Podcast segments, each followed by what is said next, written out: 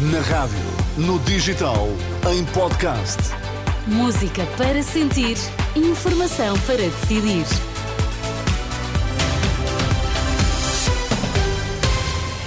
E vamos saber, Sérgio Costa, bom dia, o que Bom é que dia. marca esta edição das oito? Não está garantida tranquilidade nos hospitais em dezembro. Médicos admitem novos protestos, apesar de alcançado acordo com um dos sindicatos. Com a aprovação garantida, recordamos as principais alterações ao orçamento. E no desporto, João Fonseca, bom dia. Ana, bom dia. Porto perde em Barcelona e adia continuidade na Liga dos Campeões para a última jornada. Temos um dia de chuva em todo o país, com o Porto a chegar aos 17 de máxima, Lisboa com 19 e 21 para Faro.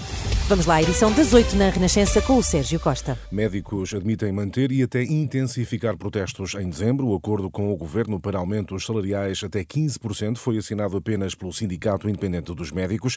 A FNAM abandonou as negociações e fala de um mau acordo. Já Susana Costa, do movimento Médicos em Luta, usa o termo traição e diz que, por enquanto, nada muda o protesto em curso. os médicos consideram que está um mau acordo. E tanto quanto até agora eh, temos percepção, eh, não haverá indícios de se abrandar aquilo que tem sido as, as manifestações de desagrado dos médicos em luta. De resto, é muito provável que venham a surgir novas formas de luta. Não está assim garantida a normalidade nos hospitais. Em dezembro, só o CIM assinou o acordo que prevê um aumento intercalar de 15% para os médicos.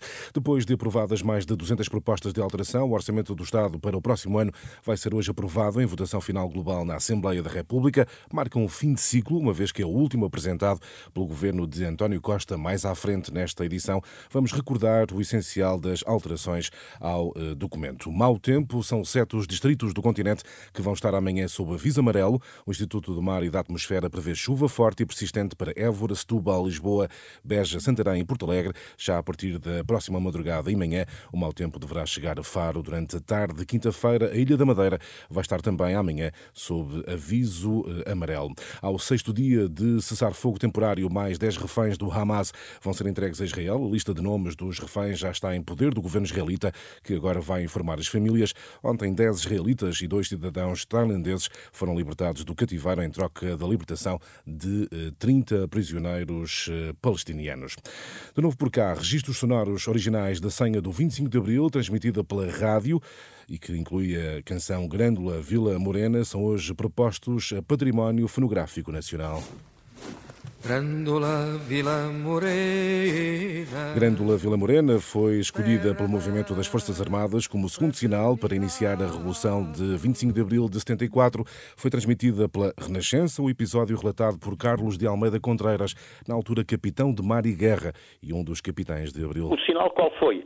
Foi passar uma canção à hora que, entretanto, definimos, que era tal meia-noite e 25. Essa canção, ou essa música, seria antecedida pela leitura da primeira estrofe. E essa é a questão do Grândola. A cerimónia de oficialização da candidatura a Património Nacional destes documentos sonoros associados à Grândola Vila Morena eh, tem lugar às três da tarde na Casa do Alentejo, em Lisboa. Tempo agora para o desporto. João Fonseca, o Porto vai decidir a continuidade na Liga dos Campeões na última jornada. E será no Dragão contra o Shakhtar, que venceu por 1-0 o Antuérpia, com a derrota por 2-1 em Barcelona. Aos portistas bastará um empate para seguirem na Champions. Sérgio Conceição avisa que terão de se evitar distrações. E esta é a nossa vida de clubes que estão em todas as competições, estão, jogam a este nível.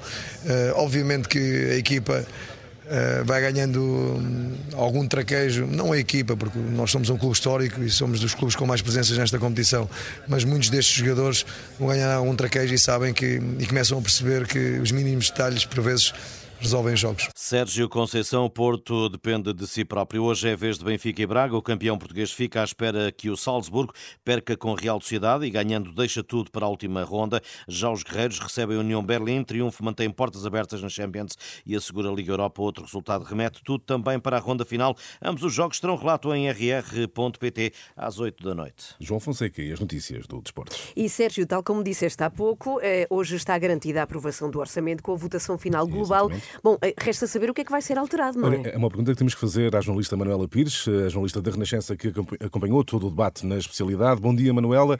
Ah, dia. O que de mais significativo foi alterado no orçamento? Ora, a mais emblemática é, sem dúvida, a eliminação do aumento do IUC. Foi aprovada esta segunda-feira, com muitas críticas da oposição, que acusou os socialistas de eleitoralismo. Aliás, esta deve ter sido a palavra mais usada ao longo destes quatro dias de debate. Para além do IUC, o PS aprova ainda uma outra proposta da sua autoria para criar um regime de transição para os residentes não habituais. Era para terminar já, mas o PS mantém tudo por mais uh, um ano. Ao longo destes quatro dias, o PS aprova 80 propostas de alteração da oposição. Estamos a falar de um universo de mais de 1.900. O LIVRE é o que consegue mais e o PAN também entre 26 a 24 propostas. Por exemplo, o Sérgio Livre consegue aprovar o alargamento do passe ferroviário nacional aos comboios interregionais, urbanos e intercidades, no valor de 49 euros. O PAN consegue um estudo sobre o gato bravo e a taxa de IVA de 13% para as cadeiras e assentos para crianças em bicicletas. O PSD conseguiu ver aprovado o aumento de 15% para 30% da dedução do IVA nas faturas com os ginásios. Manuela, podemos dizer que o debate na especialidade foi marcado já por um clima pré-eleitoral? Foi visível e até chegou mesmo a perturbar os trabalhos. Na sexta-feira, por exemplo, Augusto Santos Silva perdeu a paciência e pediu aos deputados que estavam a fazer mini reuniões no plenário para se juntarem lá fora. Com as eleições internas no Partido Socialista, Pedro Nuno Santos, assentado na última fila da bancada, são muitos os que se sentam ao lado dele para conversar, incluindo o seu diretor de campanha, Francisco César. Se a bancada do PS anda agitada, à direita trocam-se os primeiros olhares de um namoro mais sério. Ainda ontem de manhã, Sérgio, a discussão era sobre uma proposta de alteração do PSD, sobre redução de impostos. Uhum. João Coutrinho de Figueiredo, da Iniciativa Liberal, apelou à sensatez do PSD. Na resposta, o deputado Afonso Oliveira garantia disponibilidade total do partido para um entendimento depois das eleições. Obrigado, Manuela Pires. Com o essencial das alterações ao Orçamento do Estado, que hoje tem eh, aprovação garantida, podemos dizer, Ana Inês, que foram os trocadilhos eh, do Orçamento do Estado. E eu digo isto porquê? Porque, como é habitual, fechamos sempre os noticiários com notícias de cultura, música, cinema e também livros.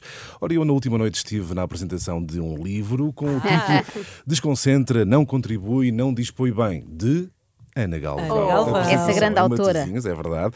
E gostaria de sublinhar a forma como a Ana foi recebida eh, por todos os presentes que encheram a sala. total. Eh, demonstraram uma ligação às três da manhã, como falaram dos trocadilhos, do extremamente desagradável, da revista de imprensa cor-de-rosa e das aulas de lá professora. É verdade. E já agora eu pergunto, Ana, como é que se diz trocadilho em espanhol? Não vão acreditar. Não há uma palavra como existe em português. Não há. Por isso é que eu acho que somos tão bons em É trocadilhos. um, é um chiste. É um chiste, é um chiste, é uma anedota. Ou então é um, um juego de palavras.